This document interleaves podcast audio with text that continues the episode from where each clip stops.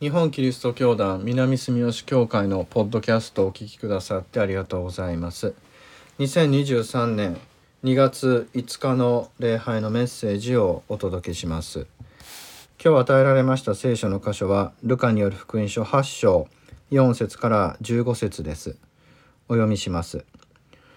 大勢の群衆が集まり方々の町から人々がそばに来たのでイエスは例えを用いてお話になった。種をまく人が種まきに出ていった。まいている間に、ある種は道端に落ち、人に踏みつけられて、空の鳥が食べてしまった。他の種は石地に落ち、芽は出たが水気がないので枯れてしまった。他の種は茨の中に落ち、茨も一緒に伸びて押しかぶさってしまった。また他の種は良い土地に落ち、葉いで百倍の実を結んだ。イエスはこのように話して聞く耳のある者は聞きなさいと大声で言われた。弟子たちはこの例えはどんな意味かと尋ねた。イエスは言われた。あなた方には神の国の秘密を悟ることが許されているが、他の人々には例えを用いて話すのだ。それは彼らが見ても見えず、聞いても理解できないようになるためである。この例えの意味はこうである。種は神の言葉である。道端の者とは御言葉を聞くが信じて救われることのないように後から悪魔が来てその心から御言葉を奪い去る人たちである。石地の者とは御言葉を聞くと喜んで受け入れるが根がないのでしばらくは信じても試練に遭うと身を引いてしまう人たちのことである。そして茨の中に落ちたのは御言葉を聞くが途中で人生の重い煩いや富や快楽に覆い塞がれて身が熟するまでに至らない人たちである。良い土地に落ちたのは立派な良い心で御言葉を聞き、よく守り、忍耐して実を結ぶ人たちである。以上です。それではメッセージをお聞きください。タイトルは、主の種を、御言葉の種をまかれてです。今日与えられましたこの聖書の箇所でありますけれども種まく人の例えと題されております。この例え話そのものはあ有名なものでありますのでさまざまなこう場所で聞く機会もありますし西洋のこの絵画においてはですね種まく人っていうのは一つの画題としてモチーフとして有名なものでありますからさまざまな場面で私たち目にすることがあります。もう今日の聖書の箇所はイエス様が直接その例え話の説明をしてくださっていますので私があえてするほどのことではないかなと思います。ある人が種まきに出て行ってまいている間にある種は道端に落ち人に踏みつけられ空の鳥が食べてしまう。他の種は石地に落ち芽は出たが水気がないので枯れてしまう。他の種は茨の中に落ち茨も一緒に伸びて押しかぶさってしまう。他の種は良い土地に落ち灰で100倍の実を結ぶ。種は神の言葉であると。道端の者とは御言葉を聞くが信じて救われることのないように後から悪魔が来てその心から御言葉を奪い去る人たちである石地の者とは御言葉を聞くと喜んで受け入れるが根がないのでしばらくは信じても試練に遭うと身を引いてしまう人たちのことである。そして茨の中に落ちたのは御言葉を聞くが途中で人生の重い煩いや富や快楽に覆い塞がれて身が熟するまでに至らない人たちである。良い土地に落ちたのは立派な良い心で御言葉を聞きよく守り忍耐して身を結ぶ人たちである。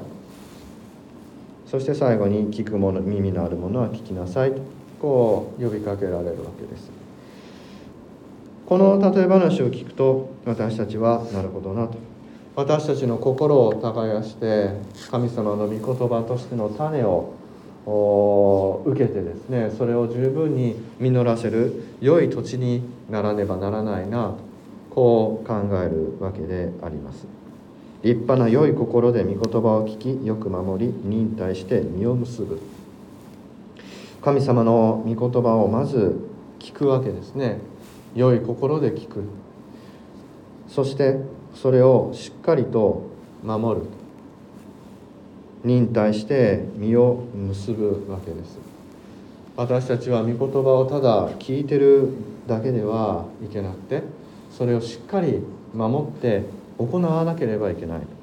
そしてそれを行う時には悪魔や茨やあ日照りがやってきますけれども人生の重い煩いに負けずに忍耐してその実を結ばなければならない。こうイエス様が教えてくださっているわけであります。こう聞くとなるほどな分かりやすい例えでありますので私たちはそれを守ろうとできるだけ良い心でいたいと願うものであると思います。しかし立派な良い心で御言葉を聞くというのは結局どうすれば良いのだろうかと考えさせられます。私たちは毎週イエス様の聖書を通して神の御言葉を聞くわけですけれども果たしてその御言葉が実っているだろうか？それを守り行っているだろうか？私たちは一体何を忍耐して実を結ぼうと努力しているだろうか？とこう考えさせられます。9節10節を見るとこう書いてあります。弟子たちはこの例えはどんな意味かと尋ねたと。イエスは言われたと。あなた方には神の国の秘密を悟ることが許されているが他の人々には例えを用いて話すのだそれは彼らが見ても見えず聞いても理解できないようになるためである。ここの部分がこの話の例え話の実は中心をなしています。例え話とその説明の間に挟み込まれている。そして私たちが一番理解しにくい箇所ではないかと思います。見ても見えず聞いても理解できないようになるとは一体どういうことなんでしょうか。この二重書き括弧で、引用されている部分ですね。彼らが見ても見えず聞いても理解できない。ここの部分はイザヤ書の6章であります。イザヤ書の6章の、えー、6節から9節だったと思いますがちょっと開けてみましょう。イザヤ書の6章ですね、え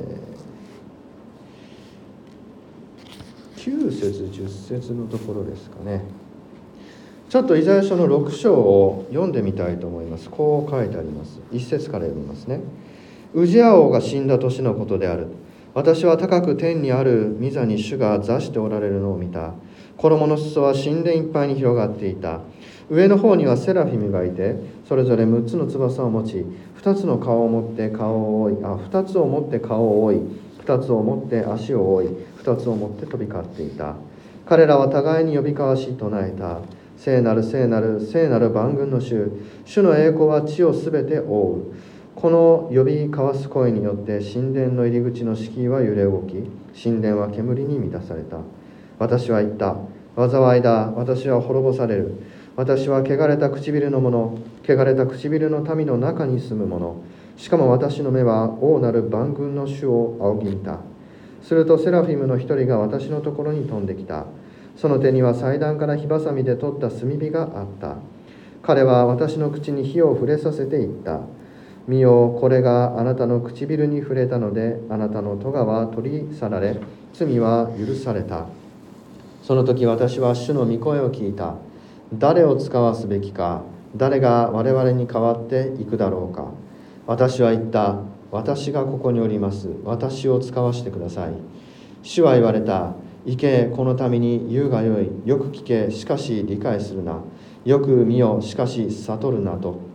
この民の心をかたくなにし耳を鈍く目を暗くせよ。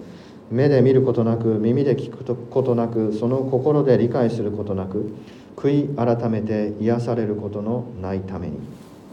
ここの部分なんですね。イザヤが証明を受けて神様に召し出されて、えー、派遣されるその場面です。誰を使わすべきかと。イザヤが「私がここにおります。私を使わせてください」この返答はとても有名であり大切な部分です。イザヤが証明を受けたのはウジヤ王が死んだ年とこう書いてあります。バビロン保守からですね、えー、まだ170年ぐらい時間がありましてこの証明を受けてからあ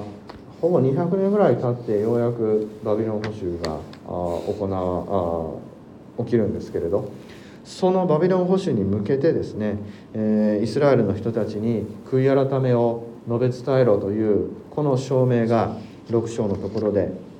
イザヤにあるわけです。もちろんこのまだまだいざあのユダヤ王国ですね南のユダ王国イスラエル王国というのは続いていきますから外的にまあ占領されながらも細々とではありますけど続いていきますのでイスラエルの人たちはあまさか自分たちの国が滅ぶなどということは考えていないわけです。そのような人たちに向かってこのまま神様を裏切り続ければあ滅ぼされるぞということをイザヤは予言するわけでありまして、えー、全くこのイザヤの予言というのはもちろんイザヤが生きてる間には実現しないわけでありまして、えー、イスラエルの人々から侮られてその言葉をですね、えー、きちんと聞いてもらうことができないわけです。この状況が非常にこうイエス様の境遇と似ているわけですね。イエス様がどれだけ悔い改めを述べ伝えて、えー、神に立ち返れと進めてもイスラエルの人々はあまさかあこの世が終わるとその時が来ると神殿が崩壊する時が来るなどとは考えもせずにイエス様の言葉を聞かずに神を信じない悔い改めないわけです。神様はそのような人々の心に怒りを燃やされてもうこのイザヤ書の段階では罰すると。バビロンによって、えー、イスラエルが滅ぼされるということは決定事項になっているわけでそのためにわざわざこの民の心をかたくなにしてイザヤがどれだけ予言をしても聞かないようにするわけですね。そして本当にそのイスラエルの人々が身をもってその苦しみを知り50年という長いこの補修の間に神様の怒りをですね知るために神様はイザヤには語らせるけれども民の心はかたくなにするとこういうことをなさるわけですそれが今起きているんだ今もそうなんだということをイエス様は弟子たちにおっしゃるわけですね。イエス様の十字架イエス様は自分が十字架にかかって、えー、犠牲になられるということのためにお生まれになった方ですからその十字架の出来事が起こるまで、えー、民はですね悔い改めることがもう許されていないわけです。自分たちの罪を目の当たりにして本当に心から十字架に立ち返るその時まで彼らには秘密を悟ることが許されていない。これを聞く人々というのは神様のその御言葉を聞くには聞くけれども理解することができずイエス様がそこにいて救いが目の前にあるにもかかわらず見えない。その定めに定められていると。こうイエス様はおっしゃるわけです。私たちもまたそのような定めに定められているように感じます。イエス様の御言葉を聞いてもそれを行うことができず守り忍耐して実を結ぶということができないでいる。今この私たちは神様の国の秘密というのが悟ることが許されていないようなあ現実をひしひと感じます。弟子たちがそれを許されているのはなぜなんだろうか。弟子たちがイエス様のこの御言葉を聞くことが許されているのはなぜか。とそれは弟子たちが全てを捨ててイエスに付き従っているからです。彼らにとってはイエスしかないんですね。で群衆と彼らの弟子たちの違いというのは群衆には日常の生活がありそれとはまたあと違う特別なものとしてイエスの御言葉があったわけです。ところが弟子たちはイエスの御言葉しかないんですね。それが全てであります。そこがこの弟子たちと群衆との大きな大きな違いでした。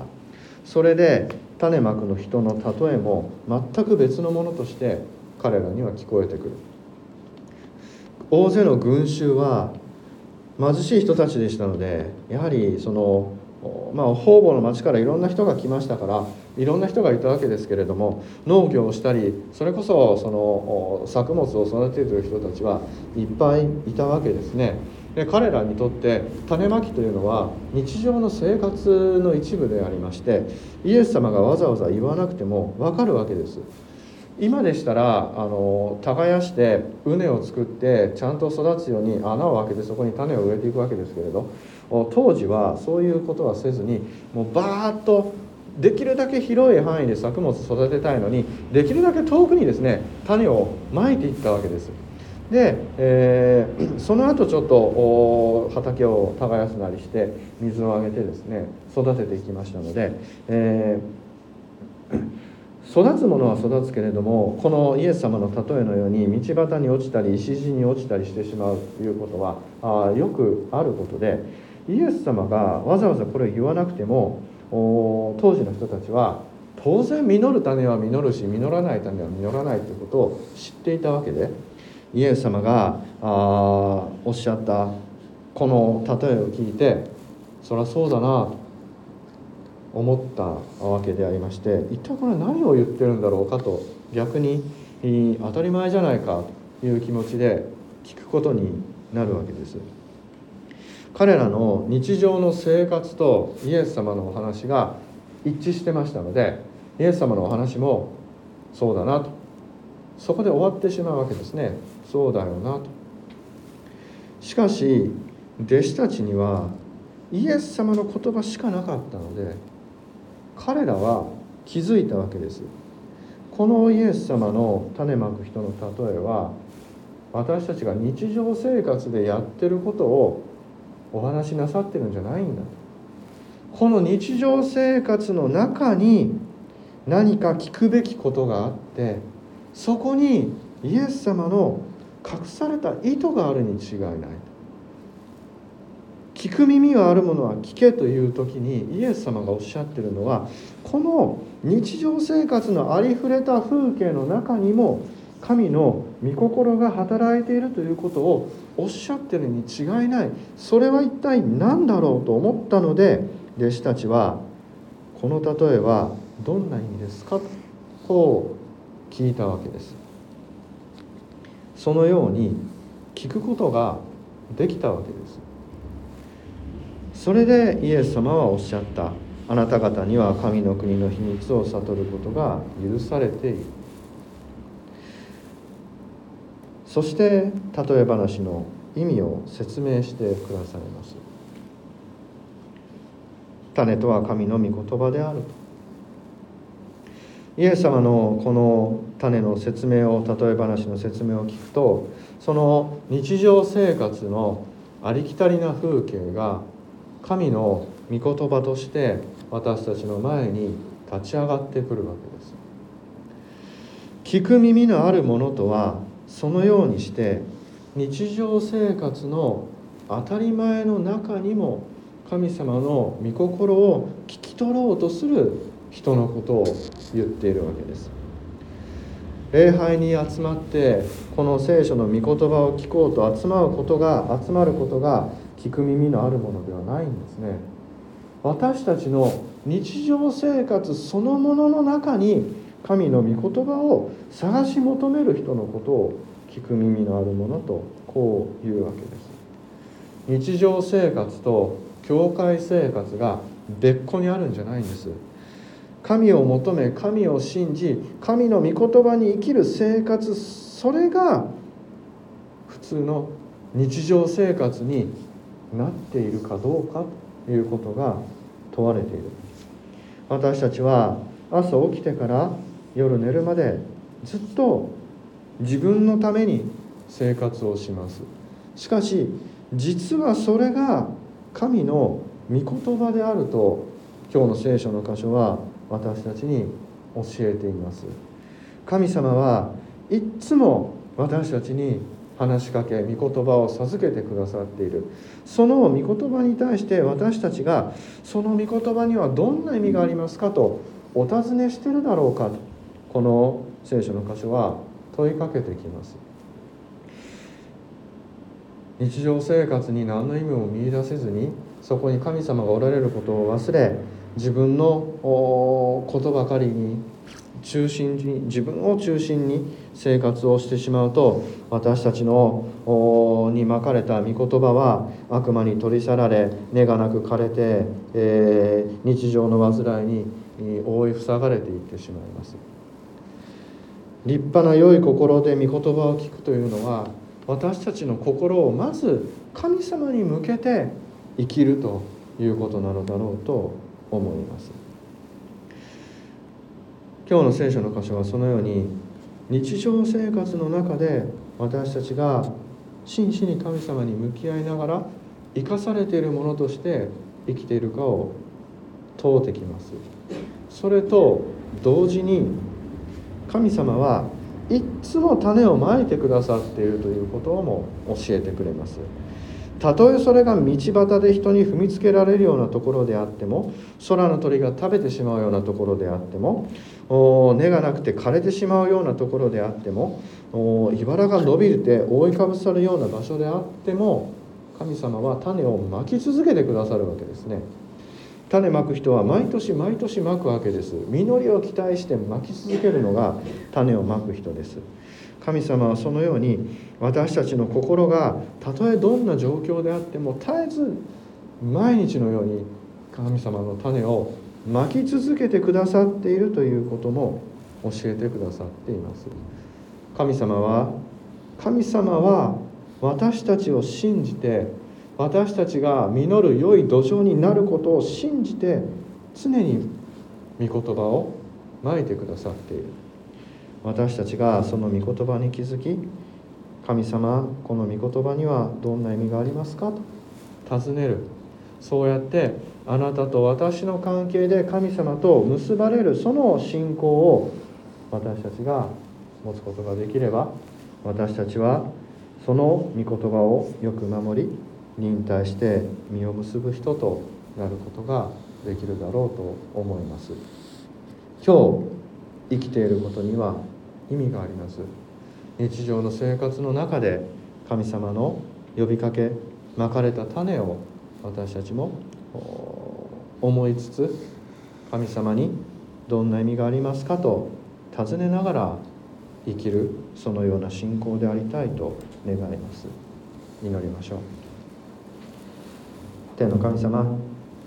今日の御言葉を感謝いたします。あなたが絶えず私たちに語りかけ御言葉の種をまいてくださっていることを知りました。ありがとうございます。あなたが特別な存在で教会が特別な場所で教会に来なければあなたを知ることができないということでもないとあなたはおっしゃいます。生きることそのものが信仰である。そのあなたの招きに私たちもここにおります。私が行きますと答えることができますように。あなたが絶えず私たちを招き出しあなたの見舞いに立たせてくださっていることを信じることができますように。日々の生活を誠実に歩み一つ一つの実りをあなたにお返しするものとならせてください。この願いと感謝。私たちの主イエスキリストの皆によって見舞いを捧げいたします。アーメン